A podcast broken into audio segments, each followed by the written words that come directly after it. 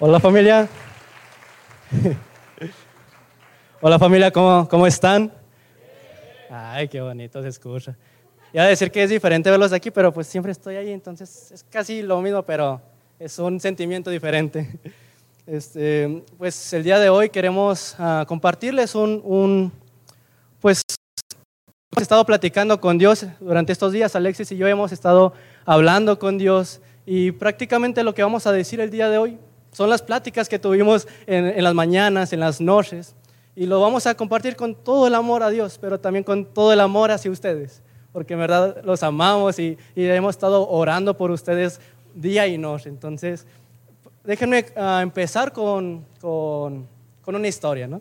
Con una historia de un hombre que me hizo recordar, ¿no? Hemos estado hablando de, de Daniel estas semanas, y este hombre me recordaba la vida de Daniel, pero de una forma más contemporánea, una forma más actual. Estoy hablando de William Goldstein, no sé si lo dije bien, pero es el ex primer ministro de Reino Unido, allá por los 1840, 1860. Fue un hombre que en pocas palabras puedo decir que tuvo una vida de bendiciones, una vida donde pudo demostrar el poder de Dios. No, déjeme platicar un poco de lo que leía cuando buscaba en Google, ¿no? ahí puse William Goldstein, ¿quién, quién fue? Y había títulos que, que, salían donde mencionaban el ministro impecable. Y yo, oh, caray, el ministro impecable. Entonces ya empecé a leer, ¿no? Empecé a abrir varias páginas y leer todas las cosas que él hizo.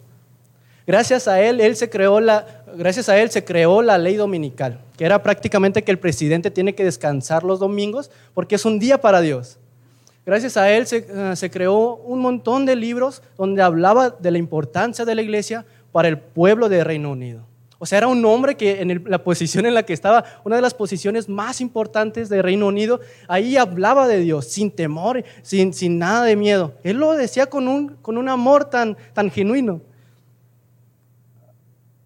Había otra cosa que me impresionó. El adversario político, cuando se postula, la otra persona que estaba compitiendo con William, dijo en un discurso, no hay hombre más preparado, no hay hombre más sabio, no hay hombre más preparado para el puesto que William. O sea, el, adversario es como, es como si viéramos en las siguientes postulaciones para México que uno diga, no hay hombre más sabio que esta persona para ser presidente de, de, de, de México. Son palabras muy, muy grandes para, para una persona. Lo colocaron en el mismo poder cuatro veces. Cuando acabó su periodo, otra vez lo pusieron porque no había ninguna persona que se comparara con él. No había una persona más íntegra que, que, que, William. Entonces lo pusieron cuatro veces en el poder. Un poco lo mismo con Daniel, ¿verdad?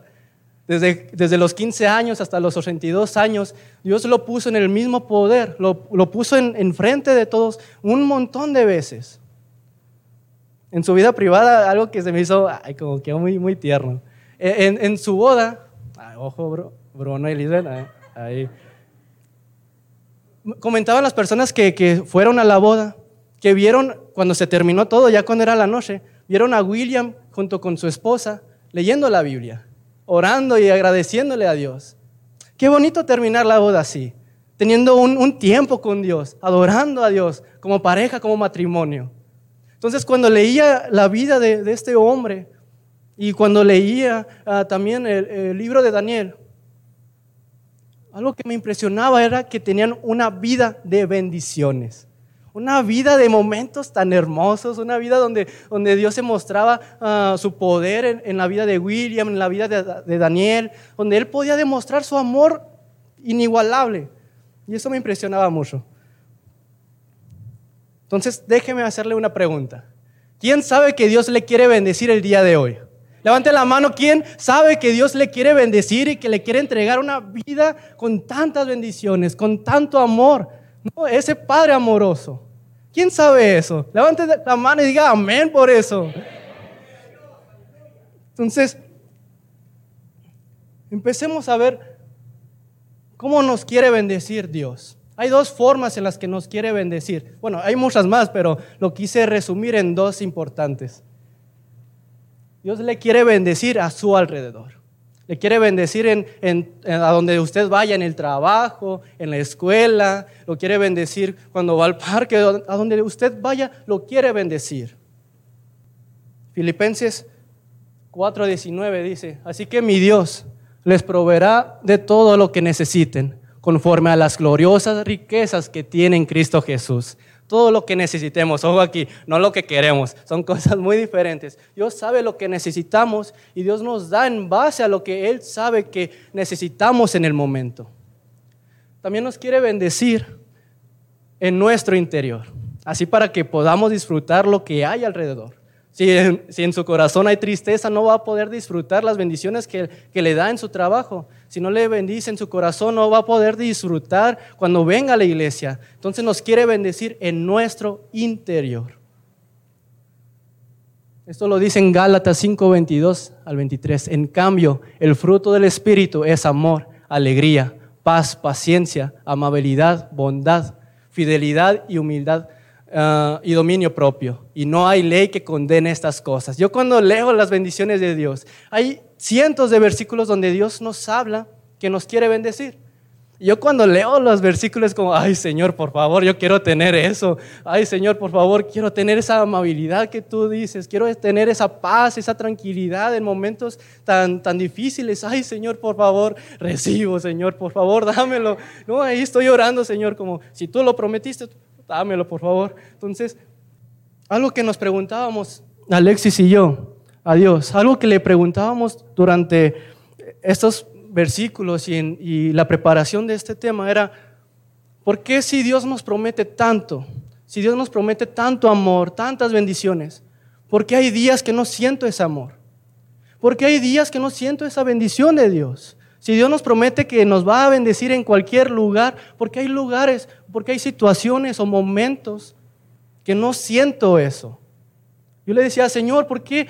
Porque hay momentos que, no, que siento que estoy solo, que estoy luchando ah, solo, que solo estoy golpeando al aire. ¿Por qué me siento así? Entonces Dios nos empieza a decir que hay cuatro acciones, hay cuatro cosas que debemos de hacer para tener esa vida de bendiciones.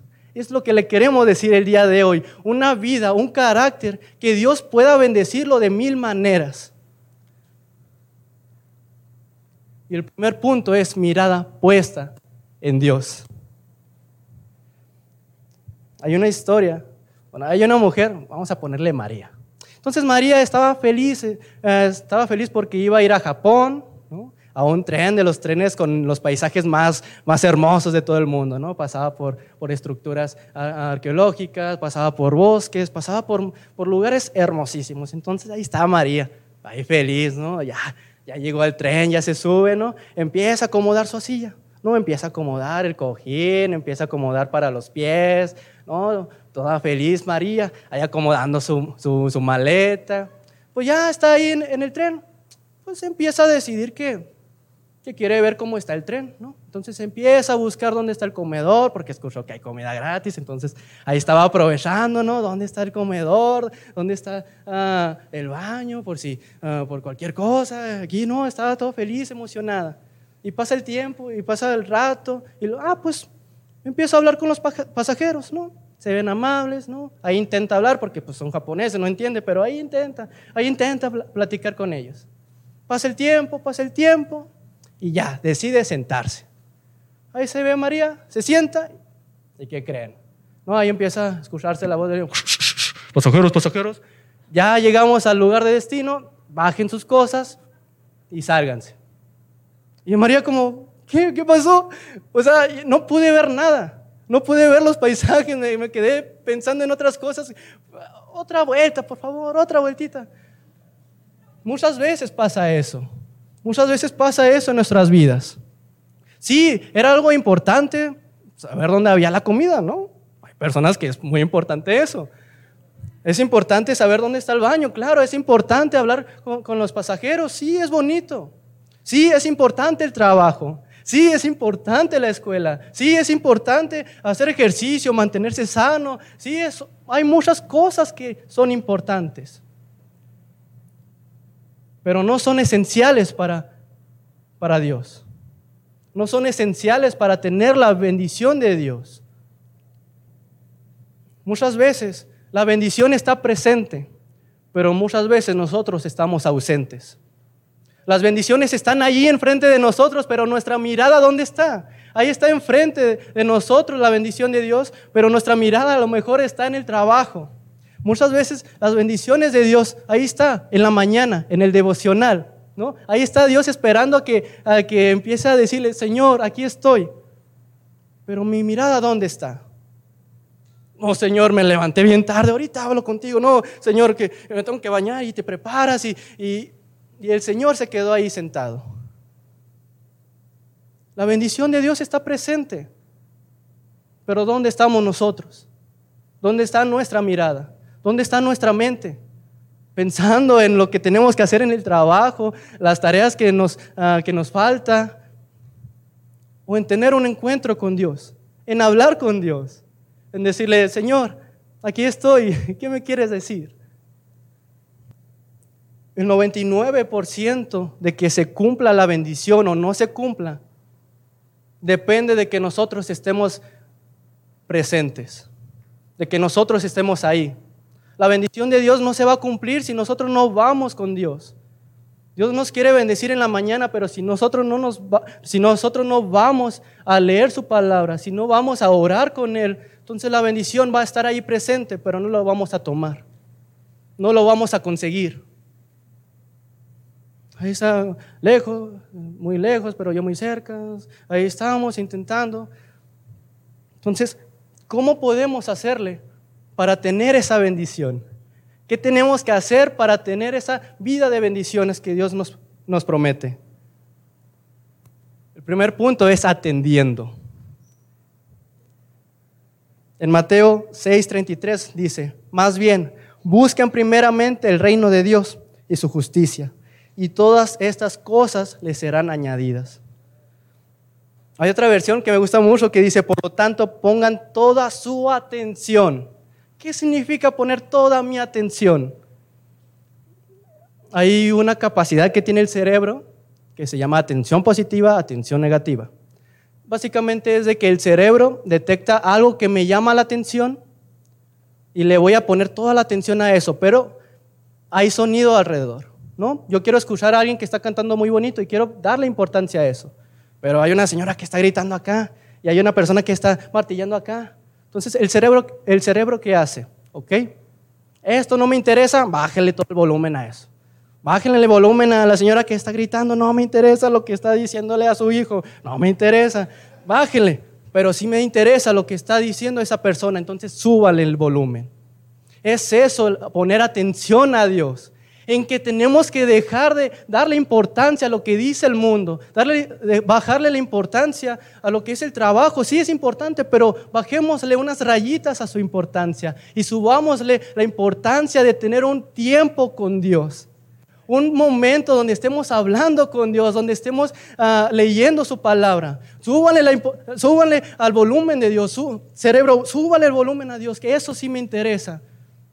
Lo del trabajo, eso, es, eso lo dejamos para después. Ahí bájenle. Es eso ponerle atención a Dios. Para entender cómo Dios nos quiere bendecir. Para entender las bendiciones tenemos que entender de dónde provienen las bendiciones. Para entender lo que Dios nos quiere decir tenemos que pasar tiempo con Dios. La intimidad con Dios, el pasar tiempo con Dios es como si fuera, fuera una brújula donde te dice dónde está el norte y dónde está el sur. El pasar con tiempo con Dios, Él te guía dónde está lo bueno y dónde está lo malo, a qué le debes de darle importancia y a lo que no le debes de dar importancia. El segundo punto es recordando. Juan 2.22 menciona, por eso cuando Jesús resucitó, los discípulos recordaron que Él había dicho esto entonces creyeron lo que dice la Biblia y lo que Jesús había dicho. Yo, cuando leí este versículo me quedé un buen rato pensando en Dios. ¿Cómo que hasta ahorita empezaron a creer en Jesús? Y los tres años que pasaron los discípulos con, con, con Jesús, ¿qué pasó? Fue hasta que resucitó y recordaron lo que él había dicho antes Entonces se dieron cuenta que lo que estaba diciendo era verdad. Y si fue verdad eso, entonces todo lo demás también era verdad. Tenemos que empezar a atesorar, a guardar con mucho cariño las conversaciones que tenemos con Dios.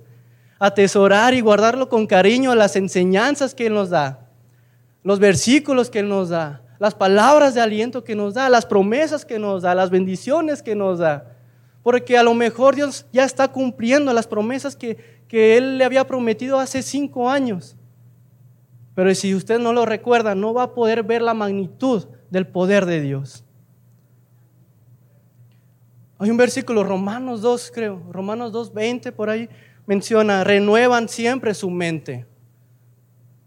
El recordar, el atesorar, es renovar tu mente. Es como si eh, llegaras a tu casa que está todo sucio y empiezas a sacar lo que, lo que no es importante y empiezas a meterle cosas que, que, sí lo necesitas. Es lo mismo, tenemos que, que quitar todas las cosas que nos hace olvidar las conversaciones que hicimos con Dios. Las cosas del trabajo a lo mejor nos están impidiendo recordar que Dios me, me había prometido que, que me iba a amar las situaciones del mundo a lo mejor me están quitando el, sentimiento o el, recordar que Dios me prometió que me iba a amar en todo momento. Y después nos, nos, sentimos solos, nos sentimos tristes porque olvidamos lo que Dios ya nos había prometido antes. Entonces recordemos lo que Dios dice. El segundo punto es darle la gloria a por mis problemas. El segundo punto de lo que estamos viendo, de cuatro formas, cuatro pasos para que usted tenga una vida de bendición, es darle la gloria a Dios por mis problemas. Levante la mano a quien le gustan los problemas. Ah, ¿Verdad? A nadie nos gustan los problemas. Esto es difícil, ¿cierto? Es difícil cuando pasamos por problemas, dificultades, se siente todo el peso, la carga. Entonces, ahora le hago otra pregunta. Cuando usted tiene problemas, ¿ha intentado escapar de los problemas? Yo sí. Ahora otra pregunta. Cuando ha intentado escapar de los problemas, ¿el problema desapareció o se hizo más grande? Siempre que, siempre que yo al menos he intentado escapar de un problema, se hace más grande. Los problemas se hacen más grandes. Los problemas no nos van a esperar a que, déjame acabar la carrera, déjame acabar la carrera. Ya cuando tenga ahí mi, el billetón, ya resolvemos los problemas. Y ahora sí te busco, Señor. Ahora sí, ya no más que tenga, déjame jubilo. Me faltan como 60 años. Y ya ahora sí empiezo a ayunar y empiezo a orar y empiezo a buscarte. Pues no, nada nos va a esperar. Los problemas no nos van a esperar y Dios tampoco. Somos reemplazables, ¿usted lo sabía? Saúl fue reemplazado por David. Saúl no quiso obedecer, David lo reemplazó. Dios puso a alguien más, pero darle la gloria a Dios por mis problemas. A veces, y a veces pasa que intentamos hacerlo lo mejor que podemos y aún así tenemos problemas. ¿A cuántos les ha pasado eso? Intenta hacerlo bien, bien, y ahí van en el carro y de repente se le poncha la llanta y ya no llegó a la oración o ya no llegó a, no sé, se iba a ver con alguien para hablarle de Jesús. Y Señor, pero pues a hablar de Jesús, ¿cómo que se me ponchó la llanta? Bueno, pues estamos en un mundo donde todo puede pasar. Todo puede pasar. En realidad, la Biblia dice que quien gobierna este mundo es Satanás. ¿Sabe quién es Satanás? Satanás era un ángel hermoso, perfecto en todos sus caminos, llamado Lucifer, hasta el día que se le encontró en su corazón maldad. Fue expulsado de la presencia de Dios y hoy es Satanás. Satanás le aborrece, Satanás me aborrece, busca hacer todo lo posible para que nosotros nos enojemos con Dios, no queramos nada con Dios y maldigamos a Dios. ¿Qué es maldecir? Ven, Señor, pues ya, ¿para qué sigo si de todas maneras lo intento y todo sale mal? es una manera de maldecir a Dios. A veces también solemos, un, solemos cometer un error muy grande y es compararnos con, otras personas. Compararnos con el vecino, ¿no? que tiene su Audi R8 con su Tesla Su casa tiene sistema de riego, unas cámaras de seguridad, por si llegan. ¿No? Y empieza, ¿cómo, ¿cómo, quisiera ese sistema de riego ya para no salir todas las mañanas a estar ahí con la manguera? Ya, nomás le pasto aquí. Y ya. Y empieza, ¿no? Empieza como que esa sensación en el corazón y, y empieza usted a dedicarle tiempo, ¿no? ¿Cómo le puede hacer para conseguir ese sistema de riego? No, pues déjame trabajo cierto tiempo y hasta que lo consigue, ¿no? Pero realmente, realmente eso no es una vida de bendición. Una vida de bendición no es una vida material. Mire, ¿sabía usted que Satanás también bendice a las personas? Satanás bendice a las personas cuando no creen en Jesús. Hay un versículo en Efesios 2.22 que dicen, vivían en pecado, igual que el resto de la gente, obedeciendo al diablo, el líder de los poderes del mundo invisible, quien es el espíritu que actúa en el corazón de los que se niegan a obedecer a Dios.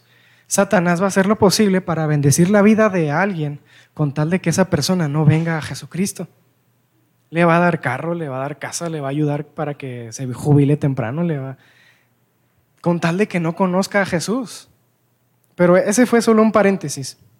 Mira, el pastor un día nos habló acerca de cuatro causantes en nuestra vida. Un causante de problemas en nuestra vida soy yo. ¿sí? No sé si se acuerda, pero aquí se lo estoy recordando, mire. Un, causante de nuestros problemas es yo, mis problemas que me busco por mi falta de carácter. El mundo, el sistema de mundo, del pensamiento, de que no, es que tienes que salir a fiestas, tienes que hacer esto. Y es que no, es que así no se aprovecha la vida, tiene que salir, etcétera, etcétera. Satanás y Dios. Esos son cuatro causantes de problemas en nuestra vida. Pero yo en lo que quiero, o en lo que Dios quiere que nos enfoquemos más bien, es cómo Dios puede usar esos problemas. Cómo Dios puede usar esos problemas para que usted le conozca. Si usted tiene un problema, a lo mejor Dios está esperando que usted le conozca. Dios está esperando que usted comience esa vida con Dios, que le voltee a ver. Porque a veces, lamentablemente, el hombre está en cabezón, que nada más con un problema entiende.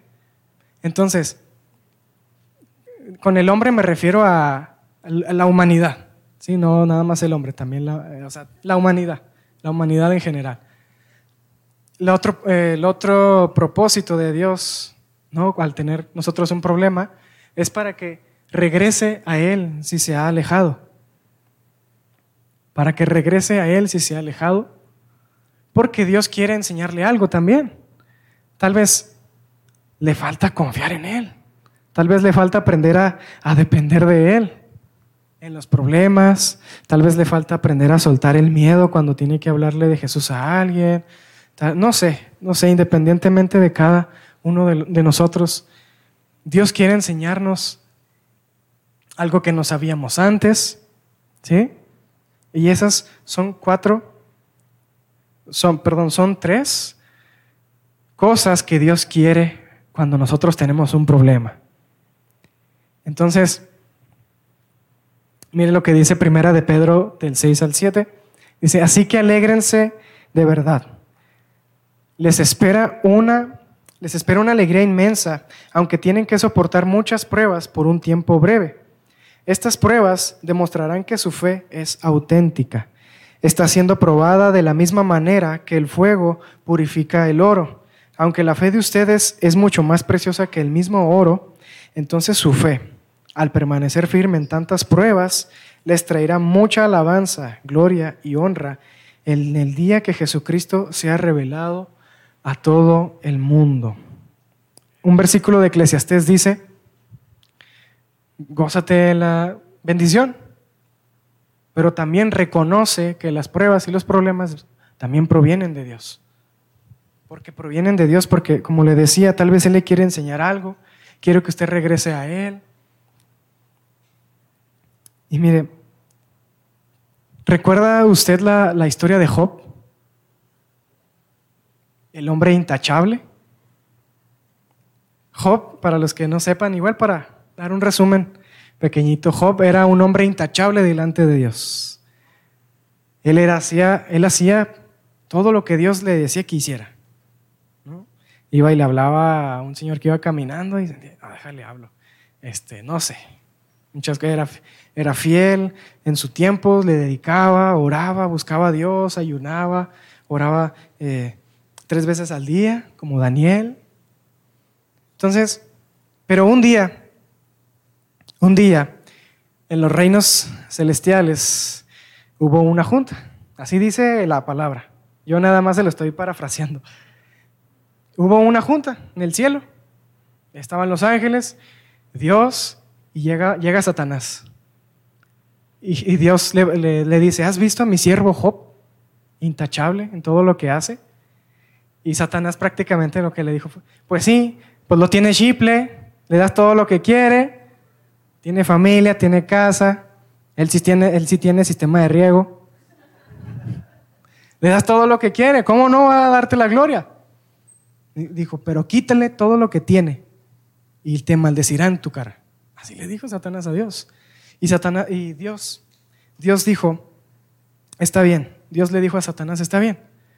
Haz lo que quieras con todo lo que posee, pero no le hagas ningún daño físico.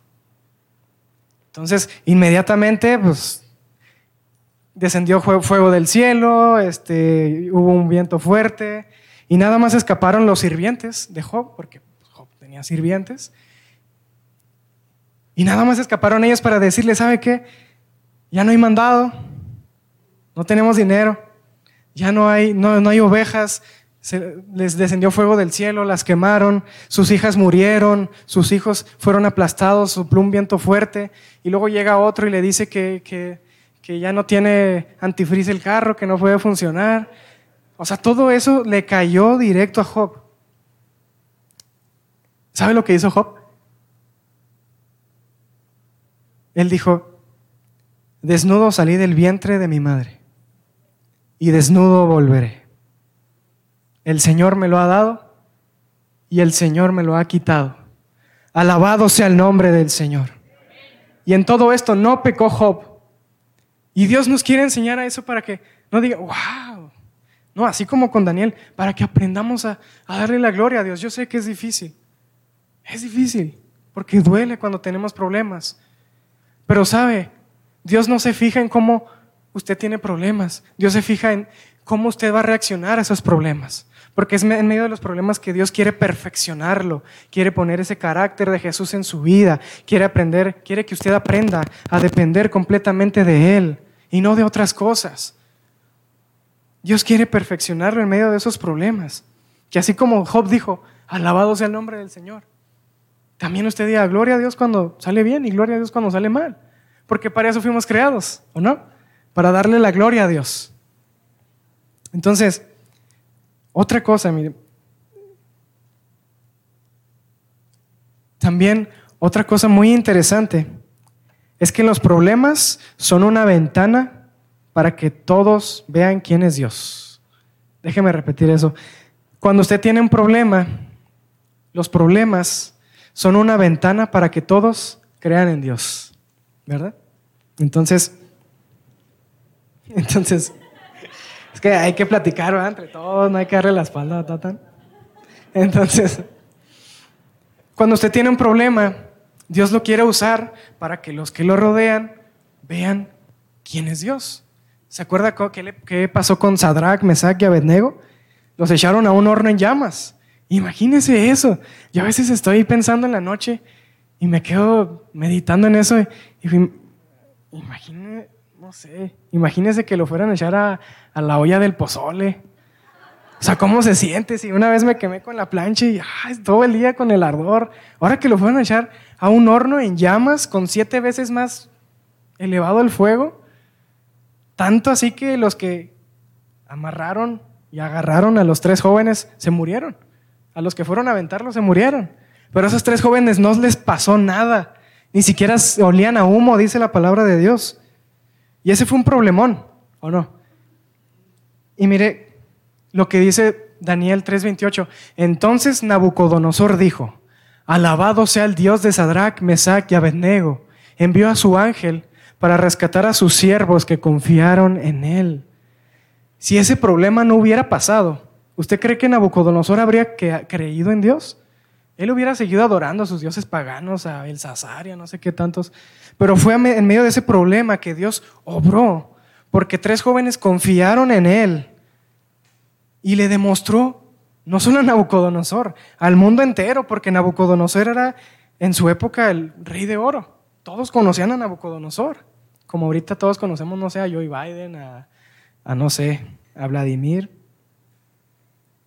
Todos conocían y todos se enteraron. Entonces, si esos tres jóvenes no hubiesen sido arrojados al horno, Nabucodonosor jamás hubiese sido salvo. Nabucodonosor jamás habría creído en Dios. Y mire, me impresiona porque dice, el rey, el rey Nabucodonosor envió el siguiente mensaje. A la gente de todas las razas, naciones y lenguas, paz y prosperidad a todos. Quiero que todos conozcan las señales milagrosas y las maravillas que Dios Altísimo ha realizado en mi favor. Cuán grandiosas son sus señales y cuán poderosas sus maravillas. Su reino durará para siempre y su dominio por todas las generaciones.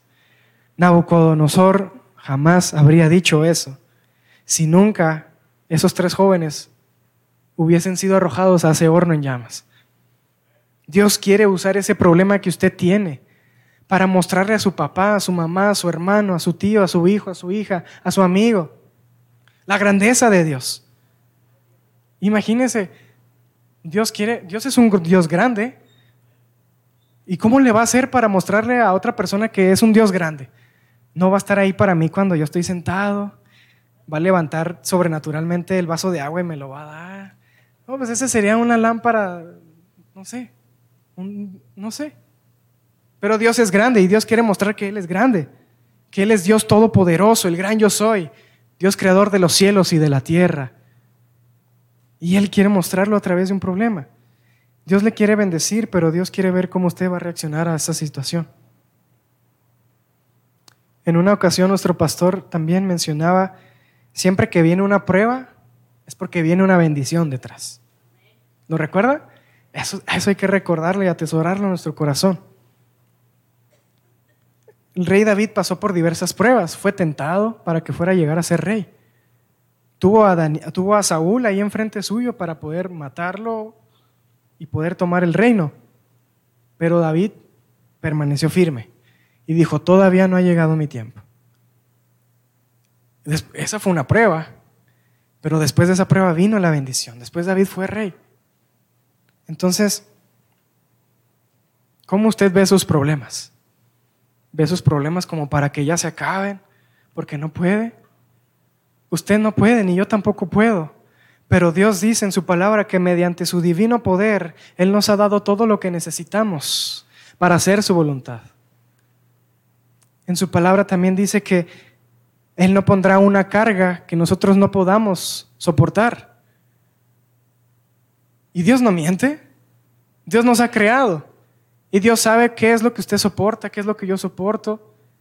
Y si usted tiene ese problema es porque, porque usted, dependiendo del Espíritu Santo, va a poder darle la gloria a Dios en ese problema.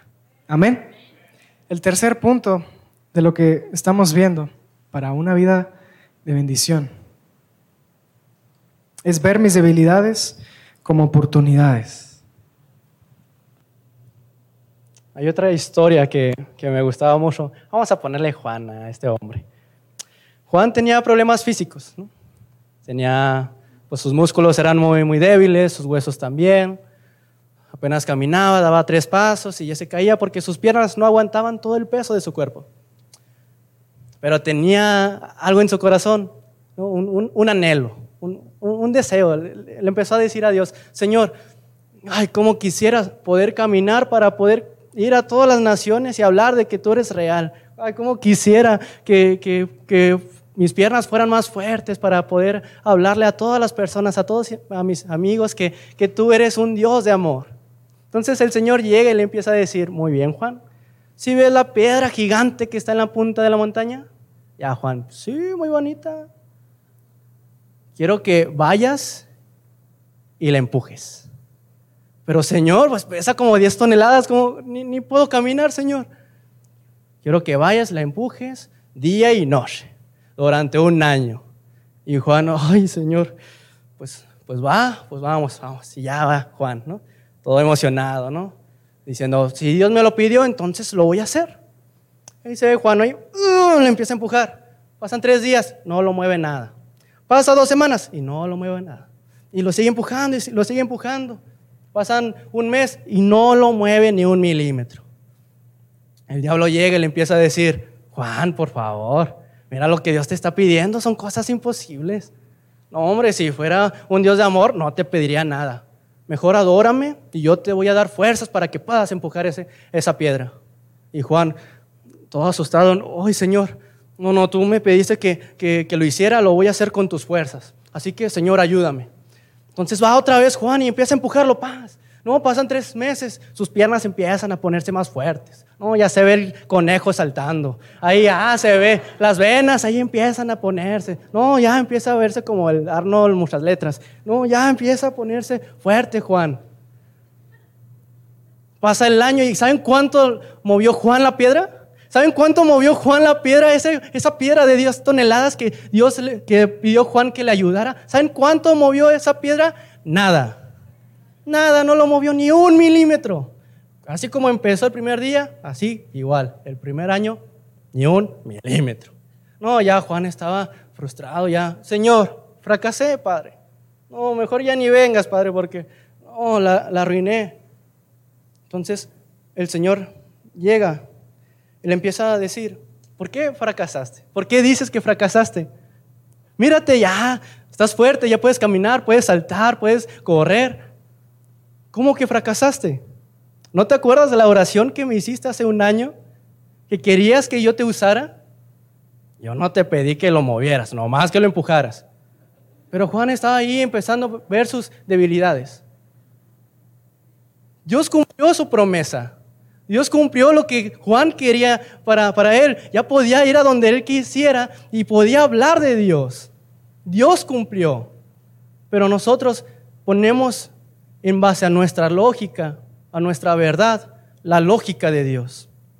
Y ese es el gran problema de cuando empezamos a buscar las bendiciones de Dios. Que empezamos a pensar y poner nuestra lógica en su lógica, poner nuestra fuerza en su fuerza. Y no, no es la misma fuerza. No es el mismo conocimiento que tiene Dios y el que yo tengo. No es la misma sabiduría la que Dios tiene y la que yo tengo. Espérenme, ¿cómo se prende esto? El Señor quiere hacer eso en su vida. Muchas veces tenemos que empezar y quitarnos las mentiras de que es con nuestras fuerzas y no es con nuestras fuerzas. En segunda de Pedro menciona, mediante su divino poder Dios nos ha dado todo lo que necesitamos para llevar una vida de rectitud. Vamos a quedarnos aquí. Dios ya nos dio todo lo que necesitamos. Dios cuando nosotros vamos y le pedimos ayuda a Dios, Él ya nos dio todo lo que necesitamos. Nos dio fortaleza, Dios ya nos dio la confianza. Si nosotros se lo pedimos, Dios ya nos da todo para poder hacer lo que Dios nos está pidiendo hacer. ¿Cuántas veces le ha pasado? A mí me ha pasado muchas veces que, que Dios me pide que haga algo. Yo le digo, ay Señor, ¿en verdad crees que yo, yo puedo hacer eso? Ay Señor, ¿quieres que vaya y le, le platique de que tú eres real? No, Señor, soy muy tímido, Padre, por favor. Mejor pídele a otra persona. Él sí sabe, sabe hablar muy bonito. No, ¿que quieres que ore enfrente de todos? No, Señor, no, ahí está, ahí está la otra persona, mejor pídele. No, hay momentos donde Dios nos pide hacer algo, ¿no? Que amemos a nuestros enemigos, que empecemos a confiar en Él en, momentos de angustia. Y le decimos, Señor, ¿en verdad crees que soy capaz de hacer eso? No, hombre, Señor, ya ni pareciera que me conoces. No, ahí estábamos empezando a decir, no, Señor, es que soy tímido. No, Señor, es que ah, tengo miedo. No, Señor, ni sé, ah, ni me sé ningún versículo. ¿Cómo quieres que le diga a una persona que tú eres real? No empezamos a aumentar nuestras ah, inseguridades, nos enfocamos en nuestras debilidades, nos enfocamos en nuestro yo, en nuestro corazón, en nuestras emociones, sentimientos, pensamientos, pero necesitamos quitarnos la mentira de que nuestras debilidades son más grandes que las fortalezas de Dios. Y eso no es cierto. Las fortalezas de Dios son mucho más grandes que nuestras debilidades, que nuestros miedos, que nuestras emociones. Así que si tenemos la ayuda de Dios, entonces ya todo está ganado. El día de hoy el Señor le quiere decir de que sí, sí puede hacerlo. De que sí, sí puede empezar a amar como Dios lo está diciendo. De que sí, sí puede tener esa vida de bendiciones. Que sí, sí puede hacer todo lo que Dios dice en, su palabra. Que sí, sí lo puede hacer. Pero necesitamos quitarnos esa mentira. No vamos a poder disfrutar las bendiciones de Dios si lo hacemos con nuestras fuerzas si lo buscamos con nuestro entendimiento. Su palabra dice que el raciocinio, el pensar del humano, solo hace más lento el poder de Dios. Si empezamos a ver algo que Dios nos está prometiendo, pero ahí empezamos a decir, oh, es que no voy a poder. Efectivamente, no va a poder, porque está viendo con sus fuerzas. El día de hoy le quiere decir que ponga su mirada en las fuerzas de un Dios que, que, tiene la fuerza de, hacer hasta lo imposible. Algo que tenían en común David, William, ah, todos los personajes bíblicos, algo tenían, ah, una cosa en común. Hicieron de su vida una vida donde Dios podía demostrar su poder. Donde ellos dejaban que Dios hiciera lo que Él quisiera hacer. No le ponían peros. Moisés cuando le, empieza a decir, Dios, necesito que vayas y, saques de mi pueblo de Egipto. Necesito que lo saques. ¿Saben qué, le contestó Moisés? Señor, ni sé hablar en público. ¿Cómo lo voy a hacer? Padre, no soy un líder. Ay, Señor, pídele, no sé, a, otra persona, pero yo no puedo. Entonces Dios le empieza a decir, no te preocupes, que yo estaré enfrente de ti. Entonces Moisés entendió que no era con sus fuerzas. Señor, está bien, si a donde yo voy tú no vas, entonces no quiero ir a ningún lado. Ok, Señor, si tú estás enfrente de mí y tú me vas a enseñar cómo amar, cómo ser un líder, cómo, cómo ser un, un cristiano que en verdad se sienta el amor de Dios, entonces voy a ir, porque tú estarás enfrente de mí, porque va a ser con tus fuerzas, no con las mías. Y eso es lo que tenemos que romper el día de hoy, que no es con nuestras fuerzas, sino con las de Dios. Si antes de buscar a Dios, si antes de darle una oportunidad a Dios, ya empieza a decir que va a fracasar, de que no, quiero buscar a Dios, pero ya me conozco, ya nunca me levanto temprano, ¿cómo? Hay que quitar eso. Hay que quitar esos pensamientos. Si antes de buscar a Dios ya se está juzgando,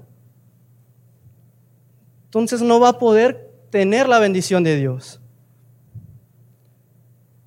Si ya se está juzgando, si ya está diciendo que va a fracasar, entonces, ¿de qué sirve la misericordia de Dios y el amor de Dios si no estamos dejando que Dios nos ame y que nos use?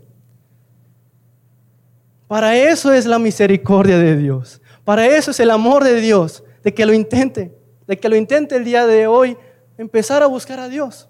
Que lo intente el día de mañana, empezar a leer su palabra. De empezar a amar como Él lo está prometiendo. De intentarlo. Para eso es el amor de Dios. Por eso es el perdón de Dios. Para que lo intentemos.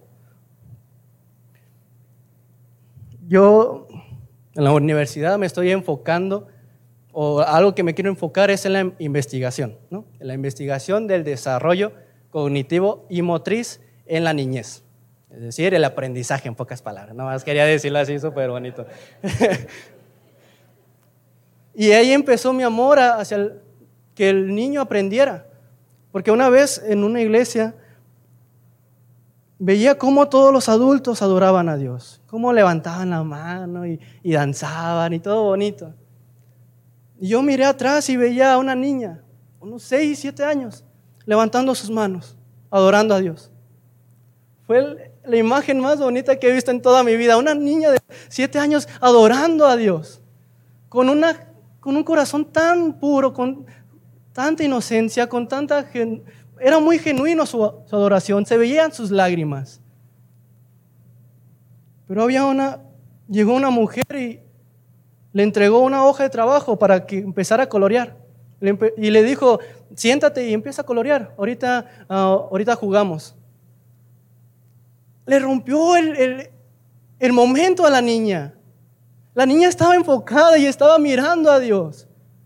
Pero llegó esta mujer y, le, entregó una hoja y, la desvió del enfoque. Y perdón por, la relación que voy a hacer, no, más para llegar a un punto. Muchas veces el diablo va a llegar así. Cuando estemos adorando a Dios, cuando empecemos a buscar a Dios y cuando empecemos a practicar lo que Dios dice, el diablo va a llegar y nos va a poner en, en nuestras manos nuestras debilidades. No, no vas a poder. No, hombre, ni lo intentes. Ya te conoces. No, hombre, no, ya te está pidiendo cosas imposibles. No lo hagas. No, mejor baja las manos, no sigas adorando. Mira toda la semana que tuviste. ¿Y así quieres adorar a Dios? El diablo te va a bombardear con tantas mentiras, con tantas ideas, con tal de que tú no tengas, usted no tenga un encuentro con Dios. Pero ¿saben qué es lo que hizo la niña? ¿Saben lo que hizo la niña?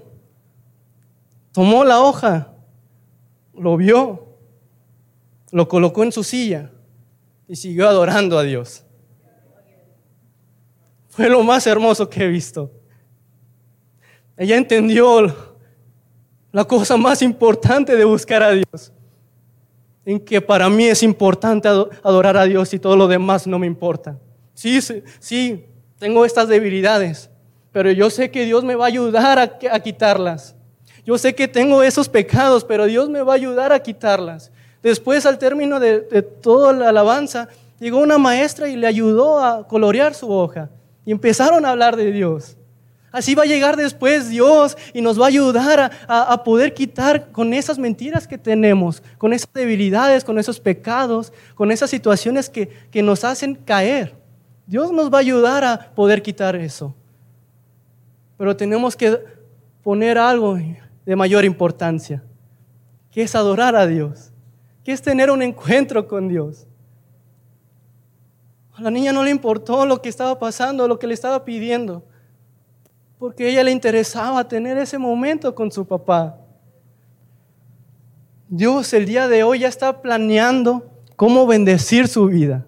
Desde que le estoy diciendo esto, hasta las próximas cinco horas y los cinco años siguientes, Dios ya sabe cómo bendecir su vida, ya está planeando como ese Padre amoroso que es, ya está viendo cómo hacerle para bendecir su vida, para entregarle esa alegría que tanto busca, para darle esa paz que tanto busca. Dios ya está planeando cómo bendecirle. Está dispuesto a hacer todo Dios, está dispuesto a hacer todo con tal de bendecir su vida. Pero nosotros que estamos dispuestos a hacer para tener esa bendición de Dios. Pregúntese qué estoy dispuesto a, darle menor importancia al trabajo, a lo que me dice la gente, a las opiniones, a mis sentimientos, a mis emociones, a mis debilidades. ¿Qué estoy dispuesto a quitarle importancia? Con tal de tener esa bendición que tú me prometes, Señor. La fortaleza, un cristiano que, depende de Dios, un cristiano que es fuerte en Dios, no, no significa que no exista debilidades, sino que existe una presencia de Dios en su vida. Por eso es una persona, un cristiano es fuerte en Dios, una persona que busca a Dios es fuerte en Dios y, y no le afecta lo que está pasando, no porque sea el más sabio del mundo, no, sea, no es porque es el más fuerte, ni porque no le afecta nada, no, sino porque es todo en sus manos. Las bendiciones de Dios no dependen de qué tan preparado estemos, sino qué tanto dependemos de Él. Se puede saber todos los versículos de la Biblia, se puede saber todas las historias y todas las parábolas y todas las enseñanzas que hay en, en la Biblia. Pero si no depende de Dios cuando hay situaciones difíciles, entonces ¿de qué sirve? Dios nos dice que amemos y que, Él nos va a dar la victoria. Pero si no confiamos en que Él nos lo va a dar, entonces no vamos a tener esa bendición. Entonces, ¿qué estoy dispuesto a hacer? ¿Qué estamos dispuestos a hacer, familia, por estar al lado de Dios? Tenemos que empezar a quitar cosas del camino con tal de llegar con Dios, con, tal de llegar y tener un tiempo con Dios en las mañanas. Tengo que, empezar a, dormir más temprano, a lo mejor eh, quitar, ah, no sé, una película que vemos en la noche, no sé, cosas que, que les haga o nos impida tener un encuentro con Dios. Tenemos que empezar a, limpiar, a renovar nuestra mente, a limpiar el camino para que no haya nada que nos estorbe. Las bendiciones de Dios van a llegar al momento de que usted empieza a limpiar su camino. Porque si no empieza a limpiar su, su casa, si no empieza a limpiar su camino, si no empieza a limpiar su mente, va a tener tantas cosas en su cabeza que no va a poder escuchar la voz de Dios, que no va a poder escuchar lo que Dios le está prometiendo. Entonces familia, hay que empezar a hacer eso. Hay que empezar a tener ese corazón de esa niña, de darle importancia a Dios. Seamos como niños, seamos como niños con esa inocencia de que le importa agradarle a su papá, de que le importa agradarle a su autoridad. de hacer lo que Dios quiere en nuestras vidas y darle importancia a ello. El cuarto punto es resuelva sus asuntos pendientes. El cuarto punto es resuelva sus asuntos pendientes. ¿Por qué no lo repite conmigo? Resuelva sus asuntos pendientes. Miramos en Éxodo 4, 24 al 26. Dice, ya en el camino el Señor salió al encuentro de Moisés en una posada y estuvo a punto de matarlo. Pedro, Séfora, pero Séfora tomando un cuchillo de pedernal, le cortó el prepucio a su hijo Luego tocó los pies de Moisés con el prepucio y le dijo, no hay, no hay duda, tú eres para mí un esposo de sangre. Después de eso, el Señor se apartó de Moisés, pero Séfora había llamado a Moisés esposo de sangre por causa de la circuncisión. Aquí en este versículo vemos a Moisés. Moisés en este momento ya estaba caminando hacia Israel ya se había encontrado con Dios. Ya iba con Aarón y con los demás. Iba a hablar con el faraón para decirle, a, decirle al faraón, suelta a mi pueblo. Entonces, ¿pero por qué vemos que dice que en una posada y estuvo a punto de matarlo? O sea, ¿cómo? Si era Moisés y Moisés ya, ya iba para allá, ya estaba aquí, ya estaba ahí, ya nomás le faltaba cruzar el río Jordán para llegar a, Egipto. Ya estaba aquí en el puente del paso, no había línea, ya iba a llegar. Pero de repente Dios sale a su encuentro y estuvo a punto de matarlo. ¿Por qué? Aquí vemos que ese era un asunto pendiente. En aquellos entonces había que circuncidar al pueblo de Israel. Y Moisés no lo había hecho. No sé por qué, tal vez se le olvidó, tal vez se enfocó más en otras cosas pero no lo hizo. Y para, para Dios es tan importante un corazón íntegro, un corazón que no tiene de qué avergonzarse. ¿sí? Entonces, resuelva sus asuntos pendientes, pero tranquilo. No, no vamos a hablar de que le quide su cuenta de Coppel. O tal vez sí, porque ¿sabía usted que, que ese, es un, ese es integridad? Saldar sus, sus asuntos pendientes, sus deudas, eso es un asunto de integridad. Y mire, hay una deuda, así que jamás podrá ser saldada. La deuda de pagarle a Jesús por lo que hizo en la cruz. Eso nunca lo vamos a poder pagar. Jamás. Lo menos que podemos llegar a hacer es vivir una vida agradable para Él. Que a Él le agrade, porque Él murió por nosotros. ¿qué le puede usted ofrecer a Dios que Él no haya creado? Incluso el corazón lo creó Él. Pero es importante porque en el corazón, del corazón mana la vida. Ese es muy conocido, ¿no? Entonces ahí están los pensamientos, ahí están los deseos de su corazón, sus sueños. Y Dios quiere que le entregue todo lo que usted es. Es lo menos que podemos hacer. Porque Él siendo perfecto dio su vida, siendo que nosotros merecíamos morir. Él entregó su vida por nosotros. Entonces, lo menos que podemos hacer es vivir una vida santa. Que no, no santos de, de, ay, son perfectos. No, no, no. Santo significa apartado para Dios. Tan sencillo como, ¿sabes qué? No voy a ir a esa fiesta, perdóname. ¿Por qué? Porque me importa más lo que va a decir Dios de mí que lo que van a pensar mis amigos. No sé, independitemente usted en su vida. Pero santo significa apartado para Dios. Así como cuando Turi comenzaba a conquistar a Elba.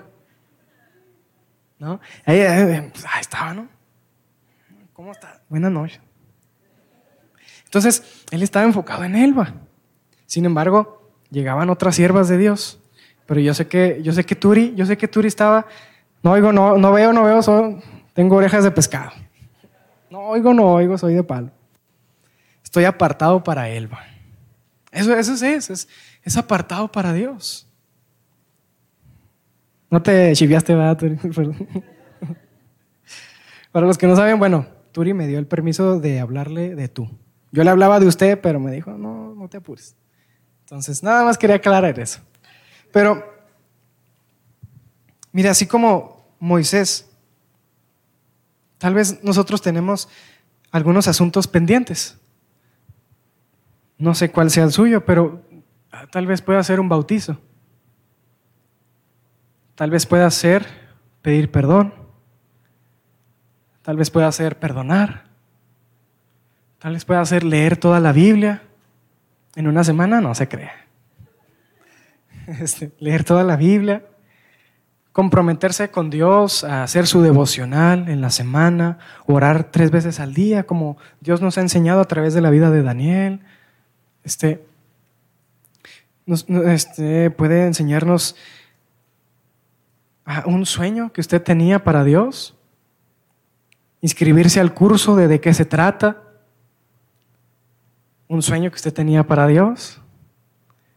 Aprender a dar en todos los aspectos, generoso, tan simple como regalar una sonrisa, dedicación, tiempo, pero como también en lo económico, el diezmar y ofrendar. Dios nos pide el 10%, eso es lo que sabemos. Y Dios ha creado todo y todo le pertenece. Entonces, puede ser cada uno de ellos, a lo mejor sea otra cosa, se habla hablarle a un amigo de Jesús, no sé, comenzar una vida con Dios. Tal vez es algo que tiene usted pendiente y no ha querido comenzar porque tal vez mira sus debilidades primero antes que la, la, palabra de Dios. Dios quiere que usted sea intachable, así como Job era intachable. No perfecto, sino de nada de qué avergonzarse, como Daniel. ¿Recuerda ese versículo de Daniel cuando esos administradores buscaron algo en la vida de Daniel con tal de echarlo al foso de los leones? ¿Con tal de quitarlo de jefe, de administrador? ¿De quitarlo de, gerente para yo ponerme de gerente? Ese era este, un, alguien íntegro, ese era un, un carácter íntegro delante de Dios. Y Dios quiere usar a personas íntegras. Dios, Dios no, no, va a usar y Dios no quiere usar a personas con asuntos que ya no, está bien, este. Ahí después le pido perdón. El cabo se le olvida y ahí después le pido perdón. Después perdono. Después me bautizo. Después hago el devocional. Pero Dios está esperando eso de nosotros. Dios no espera eso solamente del pastor, de alguien que va a ser pastor. Dios espera eso de todos los que han sido llamados por causa de Cristo. ¿Qué quiere decir eso? Si usted cree, si usted tiene fe en Jesús y comienza una vida con Él, es llamado a hacer todo esto. No tiene que ser pastor. Tiene que ser un discípulo, un siervo. Eso, eso nos llama a Dios. A ser discípulos, a ser siervos, a ser verdaderos cristianos. No cristianos que solo van los domingos. discúlpeme, pero generalmente hoy en día eso es lo que pasa a nuestro alrededor. Solamente hay muchos cristianos de domingo. Pero Dios quiere cristianos de lunes, de sábado, de miércoles, de lunes, de, lunes a sábado, de toda la semana. No nada más de domingo. En realidad en la semana, en su trabajo, en su escuela, es cuando se ve una diferencia. Es fácil venir a, a la escuela, iba a decir. Es fácil venir, bueno, también. Es fácil venir a la iglesia, pero lo que no es fácil es perdonar, pedir perdón dedicarle tiempo a Dios, buscarlo en la semana, aun cuando tengo problemas. Eso, esos son los siervos de Dios. Esos son los que marcan la diferencia. La palabra dice que solo los valientes arrebatarán el reino de los cielos. Esfuércense, porque muchos lo van a intentar, pero no todos lo van a lograr. Dios quiere que estemos allí con Él, en la eternidad, cantando, cantándole, adorándole, exaltándole, comiendo con Él a su lado, incluso aquí en la tierra, viviendo para Él, sintiendo su presencia. Él quiere que usted le dé permiso, le abra la puerta para que entonces Él pueda apachurrar y destrozar esa depresión que está en su corazón y echarla a la cautividad, echarla fuera de su vida, romper una adicción, romper lo que sea que está estorbando. Solamente Dios está tocando la puerta. Pero es su casa, usted decide a qué le abre la puerta y a qué no. Apocalipsis 3:20 dice aquí que yo estoy a la puerta y llamo. Si me abres, yo entraré y cenaremos juntos, comeremos juntos. Si me abres, si no le abrimos. Dios nos dio libre albedrío. Dios no quiere robots, Dios no quiere esclavos, Dios no quiere alguien que esté por obligación. Dios quiere un corazón que se deleita en obedecer su palabra, que le da gozo compartir de Jesús, que, le, que disfruta orar. Pero para eso necesita usted conocer a Dios. Dele una oportunidad. Si no lo conoce, no se va a arrepentir. Dios va a transformar su vida en todos los aspectos y en las áreas que a usted ni se imagina. Entonces, Dios quiere usar a personas íntegras. No se sienta regañado. Dios dice que Él disciplina a quienes Él ama. ¿No se siente privilegiado saber de que Dios le ama? ¿Saber que está escuchando su palabra? Es Dios, no somos nosotros. Es Dios hablando. Dios quiere, mire, Mateo 5, 48, no es necesario que lo busque, si quiere anótelo. Dice, pero tú debes ser perfecto, así como tu Padre en el cielo es perfecto. No quiere decir que vamos a, ser perfectos y vamos a crear cielos también, no, sino tener un corazón. Dios se refiere a tener un corazón de ese niño que quiere ser como su papá, de ese niño que quiere ser como su papá, que quiere amar como su papá ama, perdonar como su papá perdona, quiere ser como su papá. Entonces, ¿no, está, ¿no le da gusto saber que Dios quiere eso para su vida? Si Dios se lo dice es porque Él sabe que usted puede. No se sienta mal, siéntase, anímese para en esta semana poner en práctica todo esto. Quiere decir que vamos a ser perfeccionables, no perfectos, pero sí perfeccionables. Estar en un proceso donde Dios nos enseña y forja nuestro carácter, hasta que nos parezcamos lo más, lo más posible a Jesús. Él quiere que sea usted ese hijo, esa hija que quiere ser como su papá. Amén. ¿Por qué no nos ponemos de pie, iglesia? Vamos a, vamos a orar. Vamos a platicar con Dios. Vamos a platicar con Dios, amén. ¿Por qué no cierra sus ojos ahí donde está? Cierra sus ojos y imagine, e imagine que, que Dios le dice esto a usted. Personalmente Dios le dice esto a usted. Si nunca tuvieras dolor, ¿cómo sabrías que yo soy el sanador? Si nunca tuvieras problemas, ¿cómo sabrías que yo puedo resolverlos? Si nunca tuvieras dificultades, ¿cómo sabrías que yo soy tu rescate? Si nunca tuvieras tristeza, ¿cómo sabrías que yo soy tu consolador? Si nunca tuvieras un error, ¿cómo sabrías que yo soy perdonador? Si lo supieras todo, ¿cómo sabrías que yo contesto tus preguntas? Si nunca tuvieras sufrimientos, entonces ¿cómo sabrías por lo que yo pasé? Si nunca pasaras por el fuego, entonces ¿cómo podrías llegar a ser puro? Si yo te diera todas las cosas, ¿cómo las apreciarías? Si nunca te corrigiera, ¿cómo sabrías que te amo? Si tuvieras todo el poder, entonces, ¿para qué me necesitas? ¿Por qué no ora con Dios, iglesia? Vamos, hable con Él. Él quiere escuchar su voz.